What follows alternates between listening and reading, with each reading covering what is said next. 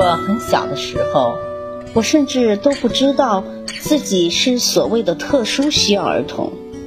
那么，我是怎样发现的呢？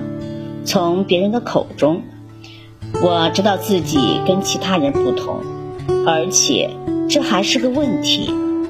确实如此，我的一举一动很难像常人一样，即便是现在，我也仍然无法跟别人对话。我可以大声朗诵或唱歌，一点问题都没有。但是，一旦我试图跟别人说话的时候，我的大脑就似乎变得一片空白。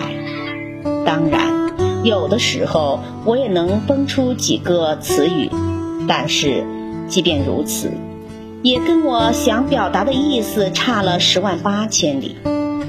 当别人让我去做某件事的时候，我根本无法做出适当的回应，而且每次一感到紧张，不管地点或场合。我都会立刻逃之夭夭。所以说，即便是向一个人购物这样简单直接的事情，对我来说仍然是个巨大的挑战。